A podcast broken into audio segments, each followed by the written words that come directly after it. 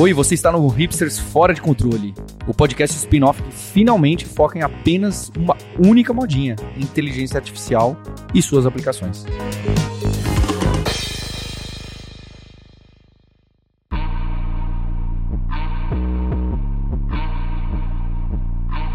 Olá, ouvinte, seja bem-vindo ao Hipsters Fora de Controle. Esse conjunto de episódios especiais onde a gente conversa de inteligência artificial, o que está acontecendo nesse universo e com dicas práticas para que você possa utilizar hoje no seu trabalho, porque a gente já utiliza. E hoje eu estou aqui com o Igor Almenara, do Canaltech, diretamente desse portal muito conhecido e que fez aí história, tem muita gente, muito ouvinte que veio de lá e que participa e que consome as notícias de tecnologia diretamente de lá. Tudo bom com você, Igor? Tudo certinho. E aí, pessoal? E junto com o Igor, tô aqui com o Marcos Mendes, o cara dos podcasts da Lura, junto com o Fabrício também. Oi, Marcos. Tudo bom? E aí? E estamos com o animadíssimo Sérgio Lopes, CTO da Lura, que não tá se aguentando com a notícia de hoje, que a gente já vai falar do, do chat GPT. Tudo bom, Sérgio? Olá, pessoal, tudo bom? E olha só, hoje a gente tem a honra de estar aqui com a Milena Álvares, que é gerente de comunicação, que trabalha comigo no marketing, nos e-mails, nas imersões, nos eventos. Tudo bom com você, Milena? Tudo ótimo, Paulo. E a gente quebra esse podcast em duas partes. A primeira é justo para a gente comentar o que, que a gente está usando nesse universo de milhares de ferramentas, sistemas e sites. Uns que a gente fica muito animados, outros que provavelmente não vão existir nos próximos três meses. Então tem muita coisa acontecendo nesse cenário. Tem muitas ferramentas novas que estão despontando, tem outras que vão ser fogo de palha. Então eu queria saber eh, de cada um de vocês, o que, que você tem tá animado no seu trabalho em usar, o que, que tem acontecido ou nessa semana ou nas últimas semanas, como que tá o uso da inteligência artificial, seja diretamente, né, aplicando no que você faz no dia a dia, ou que você fala, não, peraí, isso aqui eu acho que muito em breve vai me ajudar no dia a dia. É, o que eu mais tenho usado no trabalho, especialmente, né, apesar de controvérsia, é o Bing. Né? Eu gosto muito de usar o Edge. Né? E a integração com o Bing, apesar de ser um negócio meio assim questionável, não é tão interessante, né? É, porque é um buscador que nem todo mundo usa e tal, não sei o que, tem esse estigma em cima. O chatbot dele é até interessante para você é, elaborar e-mails de forma rápida, por vezes até pedir sugestões ali de revisão de conteúdo, né? Para conseguir entregar um texto redondinho, bonitinho e fácil de ler, né? Que é importante para nossa audiência. Por vezes também, né, ponto da rotina, a leitura vicia, a gente fica cansado e tal, e a IA ela serve ali para ocupar esse espaço de, de revisor rápido, né? Para conseguir dar uma visão nova sobre um, sobre um tópico específico, e também para dar ideias também de conteúdo, ou alguma coisa que sirva para complementar o texto, né? E enriquecer né, algum artigo, algum artigo, ou até algum e-mail também para algum colega, algum briefing, alguma coisa do tipo. Bacana. E você fez um teste é, de, dessas, desse, dessas aplicações, desses usos no chat GPT e depois no Bing para fazer essa comparação? E a pergunta é assim, por que você acabou preferindo fazer isso no Bing do que direto no ChatGPT, talvez se você não estava usando o pago, não sei. É, eu já usei o ChatGPT também, inclusive eu uso ele também para fazer esse tipo de conteúdo, nesse tipo de revisão e tal. É... Só que a praticidade é o que me ganha no Bing, né? E o lance de eu poder só clicar no canto da tela dali e poder selecionar coisinhas, né, as caixinhas certinho, tipo, ah, eu quero um e-mail mais formal, ah, eu quero um e-mail maior, tipo, reescreva, em vez de ter que digitar isso manualmente, né, no, no chat GPT, tornou a ferramenta Bing mais útil para mim. Nem é o GPT-4, né, que é o modelo do, do Bing que favoreceu, né, porque até que o resultado entre um e outro é bem parecido. Eles produzem textos de forma bem semelhante. Mas é, é só por praticidade mesmo. Agora, inclusive, vale ressaltar também, o Opera, navegador Opera, também tem uma ferramenta de IA e também tem integração com GPT e tal e tudo mais é tão prático quanto, só que ainda é um pouquinho rudimentar. Como o Opera eu uso para mais para uso pessoal e tal, eu, eu, eu, tendo a, eu tendo a usar a IA de lá para poder complementar textos de blogs meus e tal, conteúdo que eu faço para mim. Não é tão interessante quanto a, a aplicação não foi tão boa, né, não está tão refinadinha quanto o Bing tá, mas é útil também e também poupa muito tempo. Legal. Você Nessa semana teve o lance de que o, o Bing suspendeu a integração com o ChatGPT. Você até postou isso lá no canal Tech, né, falando sobre isso. Como é que afetou a sua experiência com esse bloqueio que rolou? Porque eles estavam puxando tanto de paywall, não era? É que é o seguinte, na real, isso não interferiu muito no meu trabalho, porque esse é, é mais a parte pago GTT. Eu não pago tá. GTT ainda. É Mas é porque que acontece? Existe um plugin no GPT-4, né? Quando você assina, você tem acesso aos plugins também. São tipo, são tipo complementos, né? Ao, ao IA da OpenAI. Aí, enfim, quando você podia fazer pesquisas usando o indexador do Bing dentro do chatbot.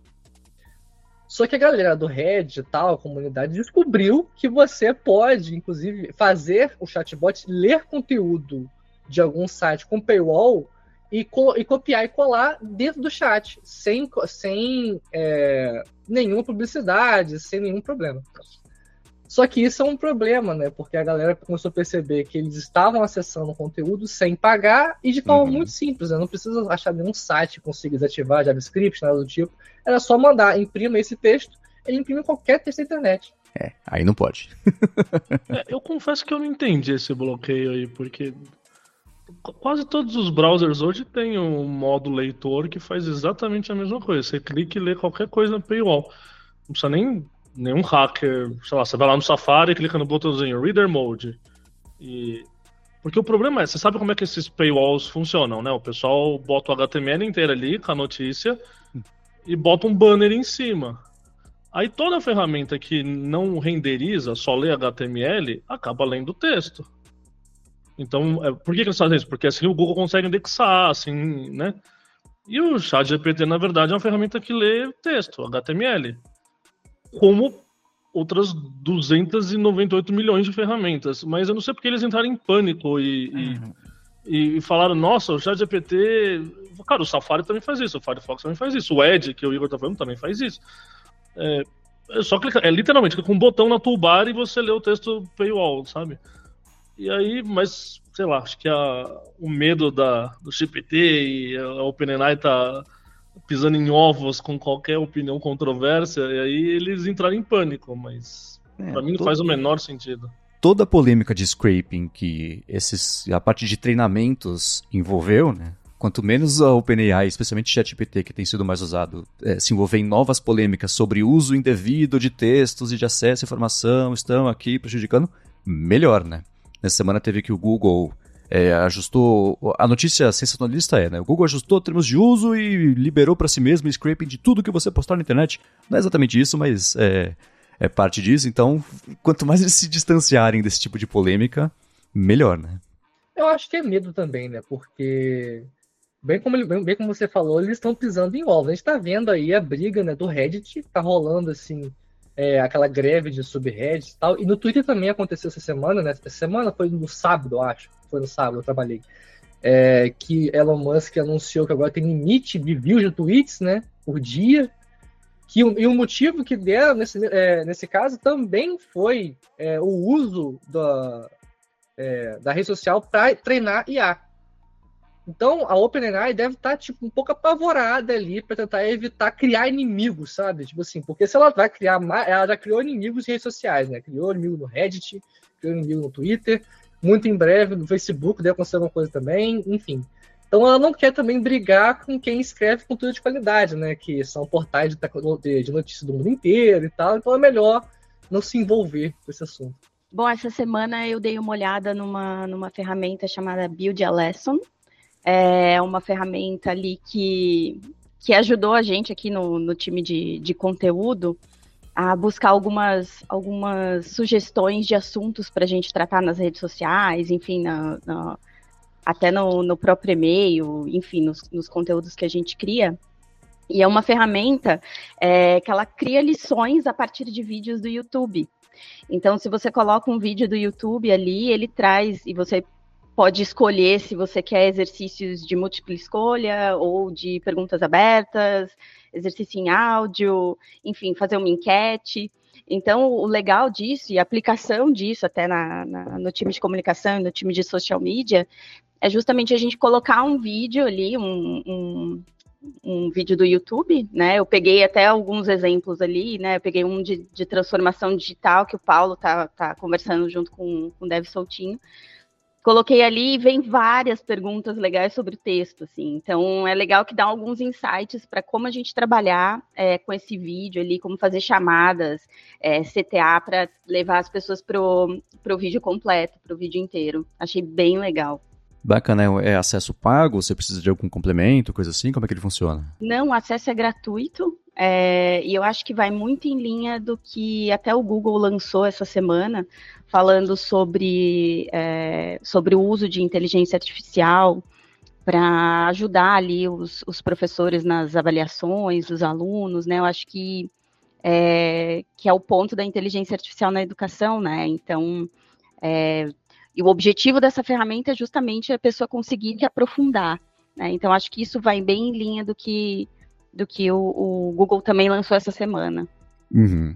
Legal. Eu acho que, assim, a gente fala sobre as aplicações de ferramentas específicas de IA para uma outra tarefa tal. Tendo você aqui, eu acho que você vai poder falar com muita propriedade sobre como, em geral, nos últimos meses, as diferentes IAs ferramentas têm mudado a tarefa da comunicação, especialmente no caso da Alura que é, é, lida, tá usando isso para mostrar como é que você lida com isso, né?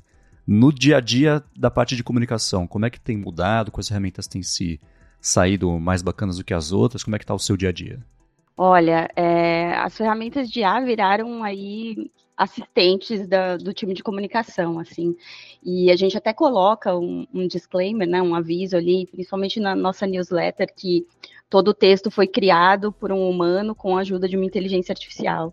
Então a gente acaba usando é, o chat GPT ali, mais, né, ainda, é, justamente para enriquecer o texto ou trazer outras alternativas que, que, que, passou batido, enfim. Então, a gente consegue usar as, as ferramentas como uma forma de, de garantir que a gente vai mais adiante, sabe? Então, a gente usa não só na criação dos conteúdos das redes sociais, mas para resumo para newsletter, é, até nos releases que, que a gente está trabalhando com a imprensa, a gente já está usando o chat GPT para fazer isso, então a gente sempre coloca esse, esse disclaimer, né, que foi feito com inteligência artificial com, e humanos, né, é, justamente para mostrar que a aplicação ela está a todo momento aqui, né? A gente mergulhou de fato é, em IA aqui no time de comunicação. Bem legal. Uma coisa que o, o Paulo trouxe uns episódios que é do professor Scott Galloway, que é ah, a IA não vai substituir o seu trabalho, mas alguém que saiba muito bem IA provavelmente vai ter uma chance melhor de fazer o seu trabalho do jeito mais eficiente. Acho que no campo de comunicação, pelo que eu tenho visto, é esse mesmo caminho que está tomando, e pelo que você está me falando aqui, já está ficando aqui uma prática comum você ter o disclaimer disso, né, informando que for ler esse conteúdo e que esse pode ser. Eu detesto usar o termo novo normal, mas talvez caiba aqui a gente falar sobre esse assunto, né? Exatamente. Não, eu acho bacana a gente, a gente explorar isso da melhor forma, assim, né? É, que de fato o, a inteligência artificial faz parte, então não é mais uma vergonha falar que, o, que um, um, conteúdo foi criado também com a ajuda de uma inteligência artificial. Então antes tinha esse tabu, né? As pessoas ficavam receosas de falar que, que colocou ali na, na IA. E a gente quer quebrar isso, trazendo no, nas nossas peças de comunicação, que a gente usa sim, a gente assume que usa, porque é isso, né? Está é, tá cada vez mais presente e a gente quer fazer o uso é, dentro aí das possibilidades para melhorar cada vez mais os conteúdos que a gente cria aqui no time de, comunica de comunicação. Bacana, esse é um ótimo ponto, né? Estigma de, ah, foi gerado por IA, quer dizer que você ou não é capaz de fazer, ou ficou com preguiça. Não, dando contexto, né, gerado por humanos com ajuda de inteligência, acho que já ajuda a direcionar até essa, essa aceitação, quebrar um pouco esse negócio de, putz, a pessoa botou o robô para escrever, eu vou ter que ler ou não, né? Exatamente, exatamente. E o gancho que o Paulo falou lá no começo sobre o lançamento do, do chat GPT dessa semana, Ainda não tem muitos exemplos práticos, mas acho que é legal citar, né? O pessoal começou, eles tiraram o Bing, mas eles colocaram o Code Interpreter para todo mundo agora, que é o próximo plugin que todo mundo estava super ansioso para ter acesso. No pago, né? No pago, isso. Então o Chat GPT pago agora vai ter ao longo, eles começaram a liberar ontem à noite, sei lá. Então eles dizem que ainda vai ao longo da próxima semana para todo mundo, né?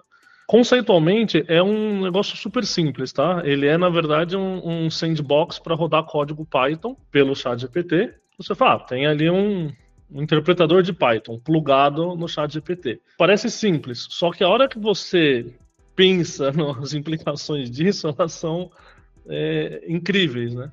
Então, a ideia é que você agora vai poder fazer upload de arquivos no chat GPT. Então, você tem um arquivo seu, um, uma tabela, um CSV, um, alguma coisa assim, né? um, dados. E, e, ele você vai poder analisar esses seus dados utilizando linguagem natural. Que no fundo, assim, se você for pensar, é, seria. É, é como o Igor estava falando, sabe? A facilidade da UX é o que muda, né? A, a coisa. Porque tecnicamente é, é, era igual você chegar no chat GPT hoje e falar, viu, chat GPT, eu tenho um CSV com esses campos aqui, gere para mim um script em Python que vai fazer tal análise. Ele vai gerar. Aí você copia e cola aquele, aquele script, roda na sua máquina com o seu CSV, ele vai te dar o resultado. Só que agora ele faz tudo sozinho. Agora você só vira para ele e fala, tá aqui um CSV, e eu queria fazer uma análise de regressão nesses dados aqui, sei lá ele gera o script em Python, executa no ambiente dele, te dá o resultado final. E plotando gráfico, é, é assim, é, é, incrível. E te mostra o código que ele fez. Então, quem é os nerds de plantão que querem saber como que ficou o código, né, o Python, que lib que ele usou, etc., você consegue ver. Para quem não for programador, e é isso que eu acho que abre a mente bizarramente, então a pessoa é um analista de dados com alguma noção de técnicas de estatística, de que perguntas que ela quer fazer. Óbvio, se você fizer uma pergunta besta, ele vai responder coisa besta. Se você fizer perguntas avançadas, ele vai conseguir fazer coisas avançadas. É, mas a pessoa não é, não, é, não é programadora, entende? Não sabe ali no Python qual biblioteca usar para ler grandes datasets ou qualquer coisa do gênero. Então você não precisa nem saber disso. Você só começa a falar, você vai conversando com o seu upload, com os seus dados. É, e que no fundo o que ele faz é gerar um script Python para analisar aquilo. O que ajuda também a controlar a alucinação, né? Porque lembra, desde o início no GPT, a gente fica reclamando que o GPT não é bom com matemática ou com coisas tão exatas, né? É, e não é mesmo, porque ele é um modelo de linguagem natural. É, agora, quando a gente pensa que o GPT, né, para quem programa, acho que vários dos nossos ouvintes são da área de programação, é, sabe que o GPT é muito bom para gerar código, muito bom mesmo, porque código no fim é, é uma linguagem, né? É, ele é bom para isso. E a, a, grande sacada que eles tiveram é, ao invés de, então toda vez que você pedir alguma coisa exata para ele, ó, faz uma conta, faz um, um, uma análise, mesmo uma continha simples, tá? Você quer fazer uma conta demais, você pode rodar agora no Code Interpreter, que ao invés de ele ficar alucinando resultados de matemática, o que ele faz é, ele pega aquela sua conta, cria um código em Python, por mais que seja um código em Python de duas linhas que vai fazer uma continha simples. É, faz o eval daquele código, né? Avalia aquele código e te dá o resultado exato. Então ele não erra, tipo, nunca, entende? É, é, é realmente é, bem interessante. Eles começaram a liberar agora para todo mundo, ainda não está é, disponível para todos, mas é, é, rápido.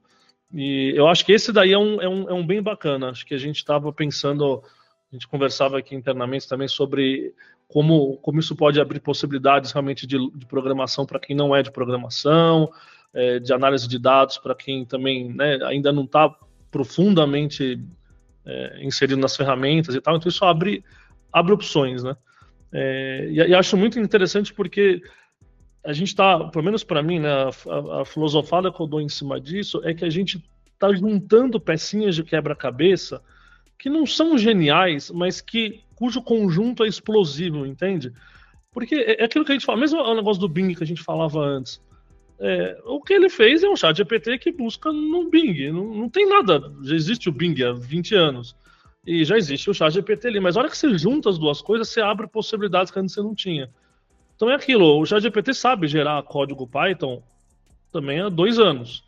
É, você pode pedir para ele gerar e executar na sua máquina. Só que a hora que você dá esse pequeno poder dele, ele mesmo executar lá dentro, isso cria um, um, uma, um acesso uma, uma UX mesmo, né? um caso de uso ali diferente que abre a porta para mais pessoas, né? Então eu, eu, fico filosofando sobre que outras coisinhas que a gente ainda não. Sabe, juntar uma pecinha ali que está faltando, e aí, puf, isso abre um, um cenário completamente novo para pessoas novas poderem ver, e, enfim, né? Outros casos de uso. Hum, me tira uma dúvida sobre a parte de tokens. É, você falou, ah, você, oh, GPT, 2 mais 2, vai, fala aí pra mim. Você falou que ele tem toda essa parte que ele faz para ele, do, do, do, Python, etc, para te entregar a resposta. O código que ele gera conta na tokenização da interação da conversa ou não? Né? Se você for ter uma interação mais comprida, isso começa a atrapalhar, ou só o que ele te entrega de resultado final é o que conta ali na tokenização toda? É uma boa pergunta. Eu não acho que ele gera o código faz parte do, do token, mas o que ele fala assim é que ele tem um, um ambiente Python que ele roda como se fosse uma sessão de Python ah.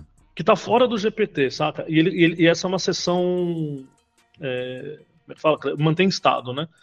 Então que ele é, eu, eu, não consigo, acho que precisa aprofundar mais isso, mas a, a, ideia é que ele consegue ir conversando com esse Python, por exemplo, pedindo alterações sem precisar ter o contexto inteiro da conversa, entende? Então ele mantém estado ali. É...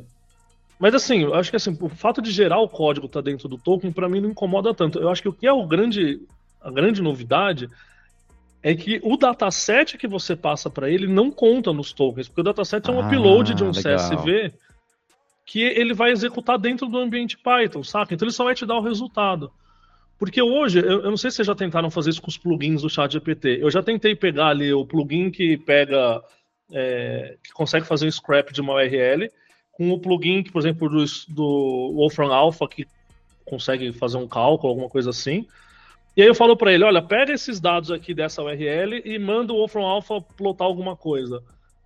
Ele alucina muito rápido, primeiro porque ele não consegue é, completar certinho, porque é linguagem natural mas ele também perde os tokens porque ele tem que pegar todo aquele input que eu dei e colocar no, no né, toda a entrada dos dados e colocar como input para o próximo plugin. Isso tudo dentro do contexto do GPT. O plugin do Code Interpreter roda em outro lugar, saca? Então é como se você tivesse um piloto de GPT pilotando um terminal Python.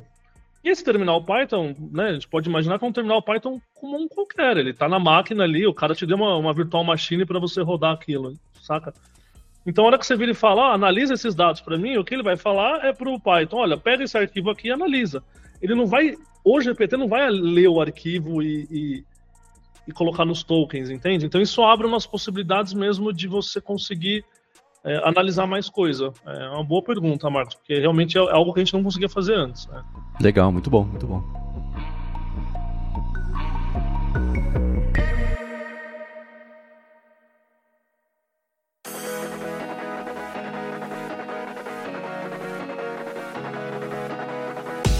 Nessa segunda parte a gente discute mais a parte filosófica e os desdobramentos, que cada um tá na cabeça aí, é, independente da aplicabilidade, que é mais fácil, né? E, e aí, como que vocês estão pensando? O que, que vocês estão hum, animados? O que, que surgiu aí de, de notícia de fim de mundo ou, ou semelhantes?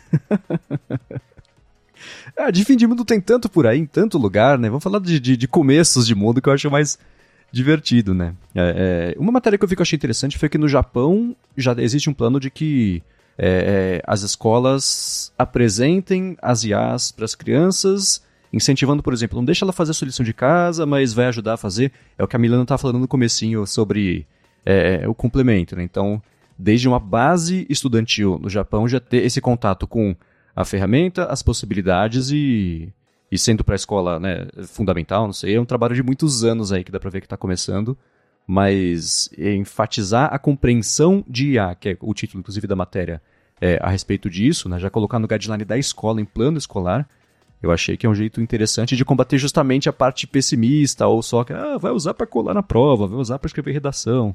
Acho que dá para ter um olhar mais abrangente e, e otimista disso, e, e, e eu gostei do, dessa ideia que pintou lá no Japão. Um assunto que bombou essa semana também foi o comercial da Volkswagen, é, com a recriação ali da, da Elis Regina por inteligência artificial, cantando junto com a filha dela. É, bombou, e aí até acompanhando ali os, os assuntos relevantes, né, as palavras-chave que bombaram ali, é, a gente viu que teve um, um, um pico de buscas por Elis Regina e deepfake e Deep Learning, então já mostra que a gente está mudando até na, na, publicidade, né? As pessoas estão engajando com termos que antes elas não buscariam. Então, o, o pico de deepfake foi, foi super alto, assim, é, de acordo com, com, a tendência dos últimos tempos, assim. E abriu várias discussões super calorosas nas redes sociais, no Twitter ali, é, no próprio LinkedIn, falando sobre o uso de uma imagem é, de uma pessoa que já não, né, já não está mais aqui, que a inteligência artificial acaba abrindo discussões aí de, de coisas que precisam ser revistas. É, faz todo sentido a discussão. Eu acho que tem um, um, ponto muito importante que é assim, o uso da imagem de pessoas mortas para publicidade, ela é feita há muitos anos, né? Uma das formas que a publicidade usa para atingir o objetivo dela é criar fantasias de mundos não existentes né, para que a gente conquiste novos clientes, para que nossos clientes fiquem felizes, etc. e tal. Então, a ferramenta de colocar um rosto de uma pessoa que já morreu para fazer essa divulgação, ela já existia, ela chamava pincel, ela chamava lápis, ela chamava escrita, ela chamava o que fosse. Então, eu acho que a, a crítica, é claro que a, a, questão ela é válida, né? A questão ela é válida porém ela já foi apresentada, ela é uma questão do passado, ela não é uma questão do presente, só porque a gente tem uma ferramenta nova para atingir os mesmos objetivos de antes. Porque se a discussão fosse, olha, a empresa X desenhou o rosto da Elis Regina tomando sorvete de menta, é a mesma questão, é exatamente a mesma questão. Podia ser um desenho a lápis do rosto da Elis Regina com direito de menta. E a questão é a mesma de antes, que é do direito de uso de imagem de uma pessoa quem tem o direito de dizer para que isso pode ser usado, para que, que não pode ser usado? E essa é uma discussão que já existe há muito tempo e que já está muito bem esclarecida. Não é o povo. Quem tem o direito de imagem da própria imagem é a própria pessoa. E depois que ela falece, existem regras muito bem estabelecidas, porque o direito de imagem não vai para o povo, porque senão seria descontrolado, né? Não existe uma união de consenso do povo que pode, que não pode. Em casos extremos existem, né? Não ia poder usar para divulgar crime, para não sei o que, essas coisas, claro que não.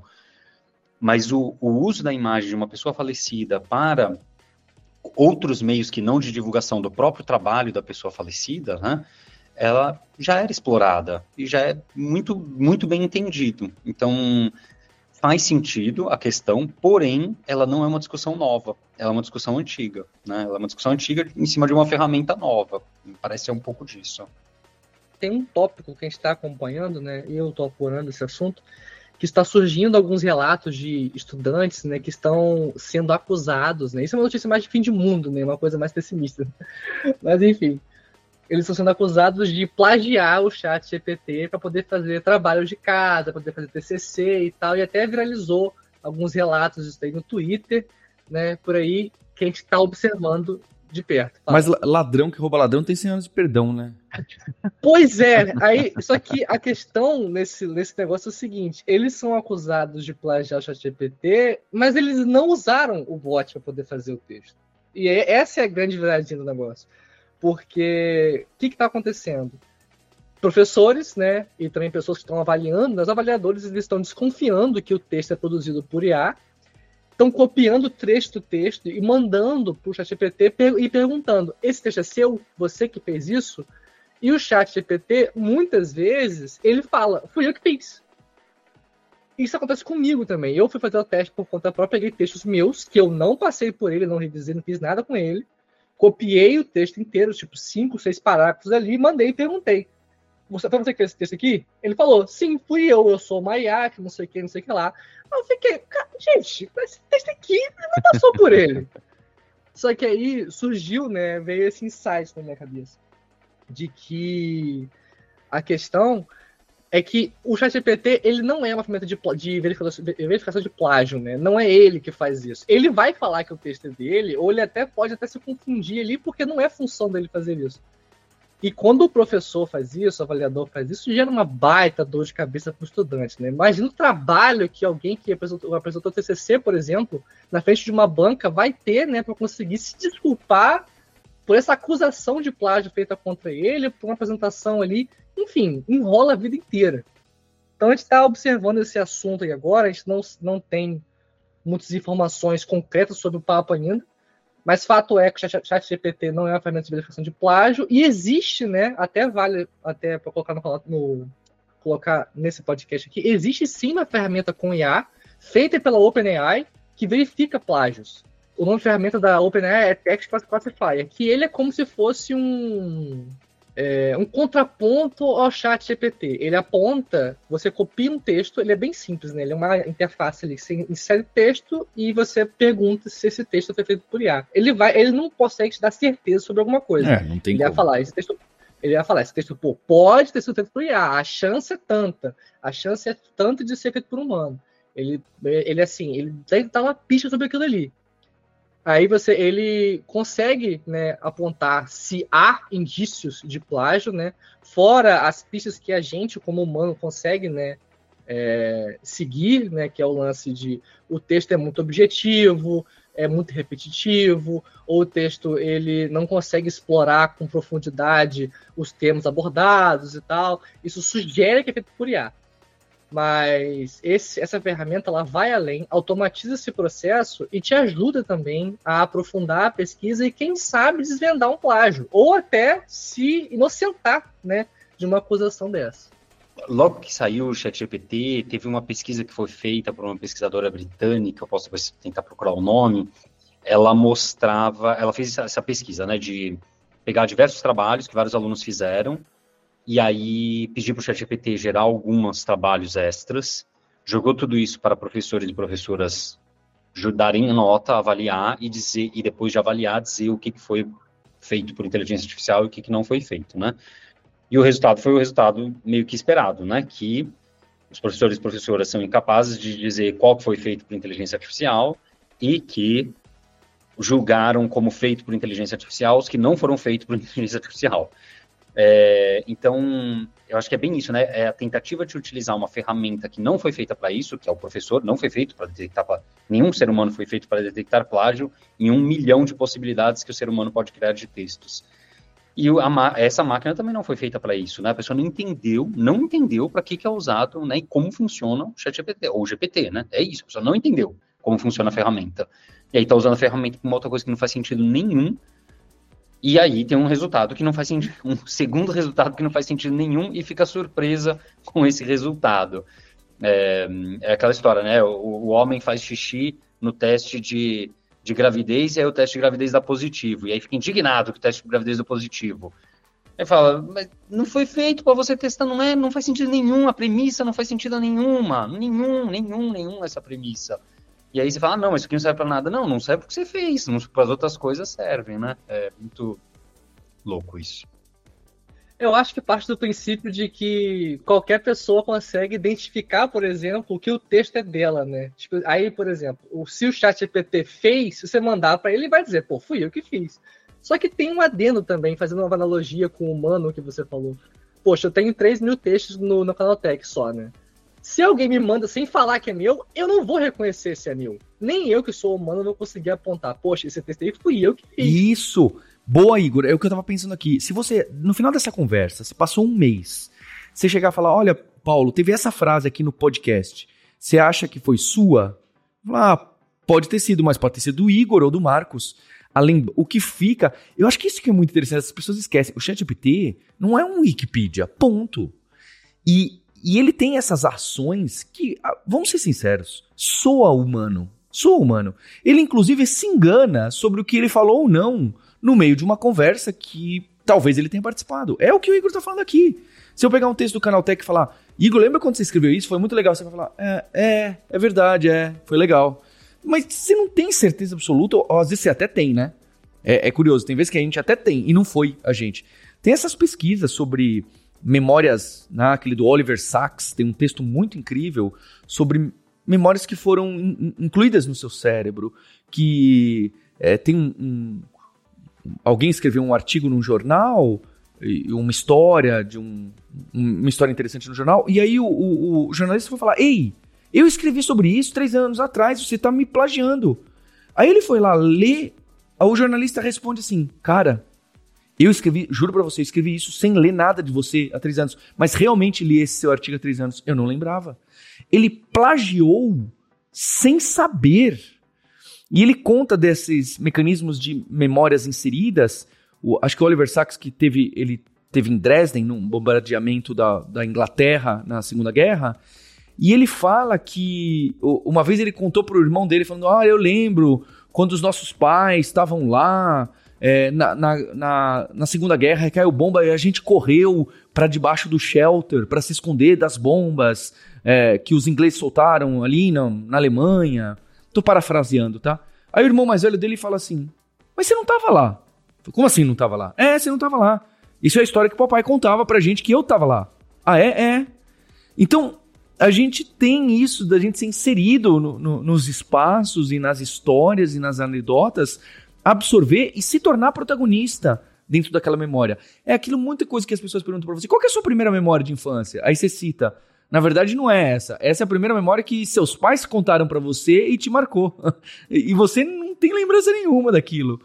Então, o que eu acho interessante dessa analogia do GPT, da máquina, do, das redes neurais, um monte de número e doubles e gradientes integrais versus o cérebro humano, que com certeza funciona diferente, é que existe sim uma similaridade das cópias, dos erros, dos engasgos, das coisas que é, parecem erradas. Ah, olha aí o ChatGPT, tá vendo como ele não, ele não é tão bom assim? Pelo contrário, eu acho incrível esse tipo de erro do, do GPT que soa familiar como um erro bobo que eu faria no dia a dia. Igor, tomei a sua palavra, mas é porque é, é um ponto muito interessante esse que você trouxe do Canaltech.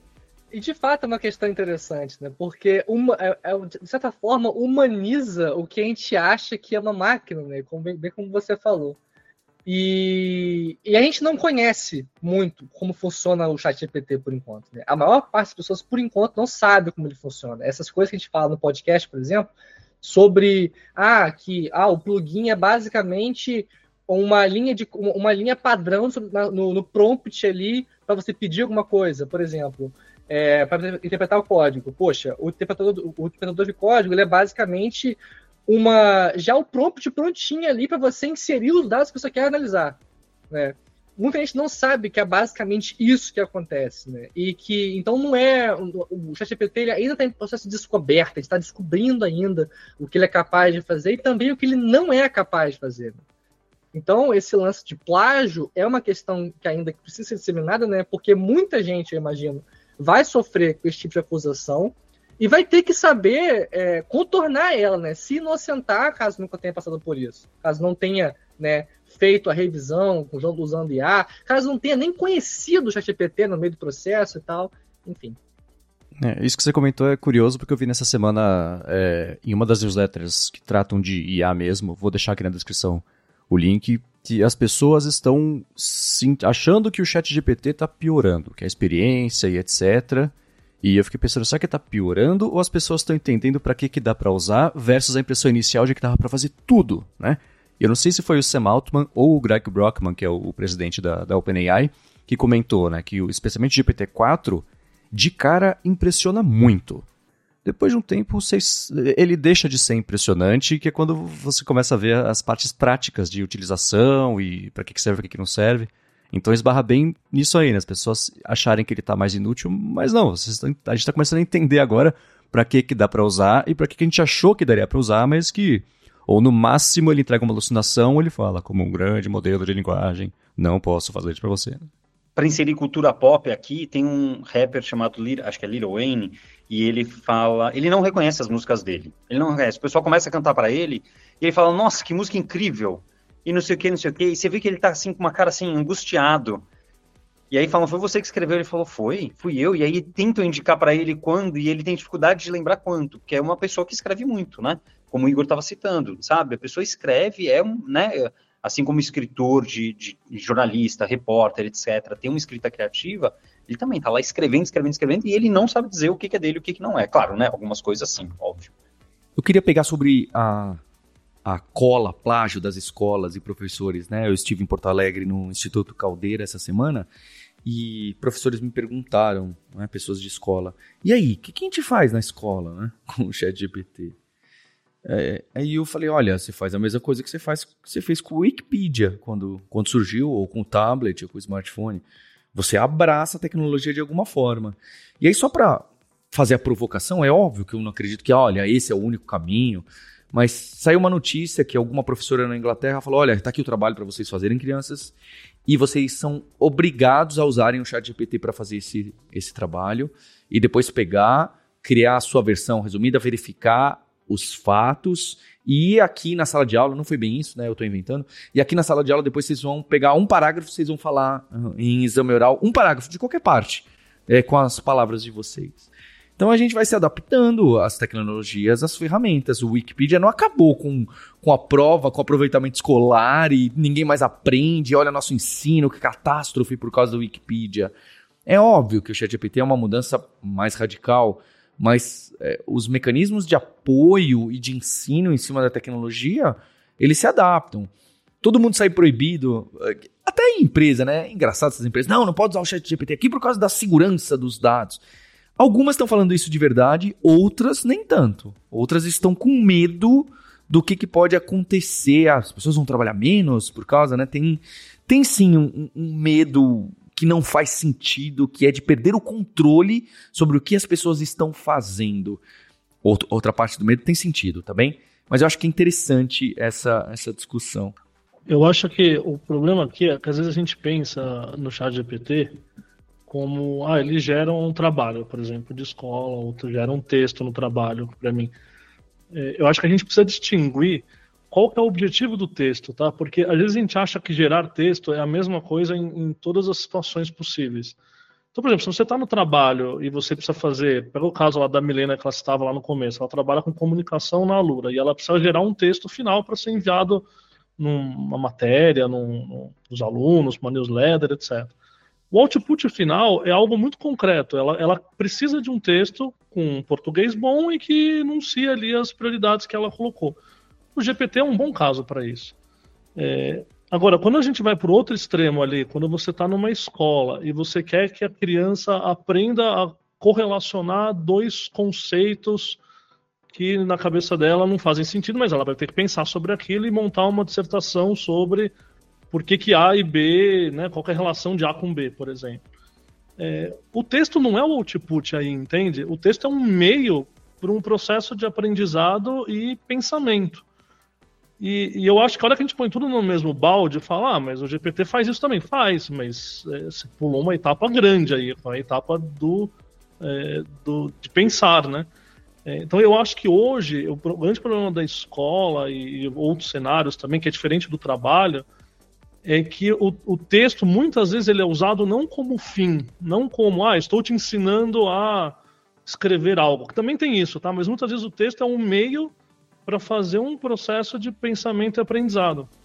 Eu lembro que acho que o, o, o Paul Graham, que é aquele vice famoso, também é, tweetou uma vez isso, que ele falava, olha, é, para mim a, a, coisa mais complicada, nem, nem no contexto de escola, tá? Mas ele falava uma das coisas mais complicadas que eu acho do GPT é, é que realmente a gente é, minimiza ou como a gente usa o texto, nós adultos mesmo, como um mecanismo de pensamento e clareamento de ideias versus só como um resultado final, entende? É, então, às vezes, você pular essa etapa, isso, é, né, na opinião dele, a, prejudicaria a, até a maneira como a gente se expressa, como a gente pensa, né? A gente pensa é, escrevendo. Quantas pessoas fazem isso. Você começa a escrever colocar uma coisa no papel e aquilo te clareia um argumento, te clareia um caminho e etc. É, o output não é o texto final, entende? O output é um meio. É, e é claro, talvez pessoas inteligentes como vocês que estão aqui, nossos ouvintes, o programa, vão saber diferenciar. Pô, para esse tipo de coisa eu não vou usar o chat GPT porque para mim o objetivo é pensar, então não vou usar o chat GPT para isso. Nós vamos continuar escrevendo textos em alguns momentos, em outros nós vamos usar o GPT quando o objetivo é só gerar o texto, pronto, né? Não quero pensar nada, só quero gerar texto. Agora, e quando a gente começa a falar do, daquela fase formativa ali, da criança, do jovem, que talvez ainda não esteja entendendo que não esteja entendendo que alguns atalhos que ele está tomando ali naquele momento vão cobrar seu preço 10 anos lá na frente, né? Então, eu acho que a gente precisa diferenciar esses casos, sabe? Diferenciar quando é, o objetivo é raciocinar e quando o objetivo é escrever um texto. Que aí o GPT é bom. Né? E eu queria fechar só com essa, aquela notícia do, do telescópio que usa a galáxia inteira, não é? Que também utiliza inteligência artificial para pegar lá o ritmo que os pulsares, né, as estrelas de nêutron, estão girando na Via Láctea. e em que velocidade se está mudando, né? Porque elas rodam como reloginho, né? Algumas delas é, 500 vezes por segundo, 700 vezes por segundo. E qualquer variação nessas centenas de milhares de pulsares que a gente consegue registrar daqui é, pode indicar, e provavelmente indica, né? Qualquer probleminha nela indica que tem uma onda gravitacional que passou por ali. E, e, esse é um exemplo, né? Tem esses últimos artigos, tem muito de 2020 até 2023, especial culminando na semana passada, mostrando o, o, o, poder dessa pesquisa, né? Eles tinham uma quantidade de dados violenta, violenta, e não conseguia olhar para tudo isso.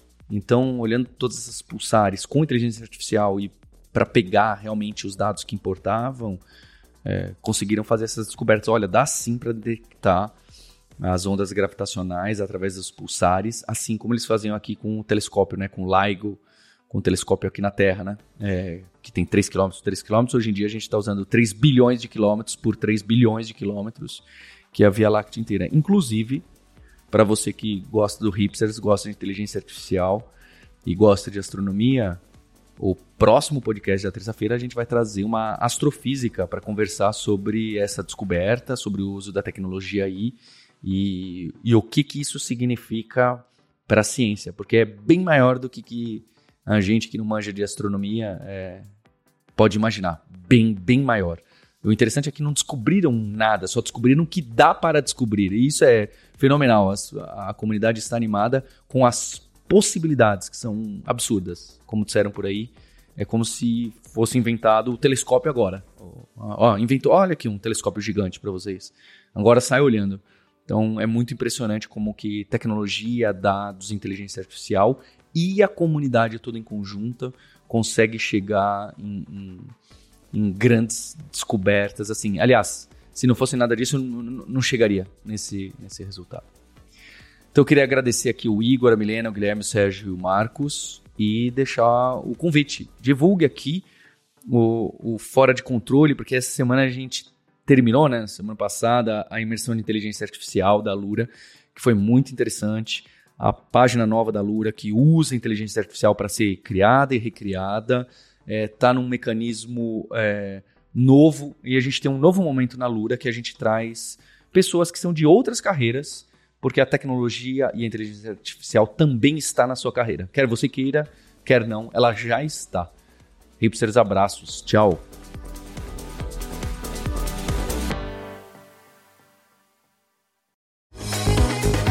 Este podcast foi produzido pela Alura, Mergulhe em Tecnologia, e Faculdade FIAP. Let's Rock the Future. Edição Rede Gigahertz de Podcasts.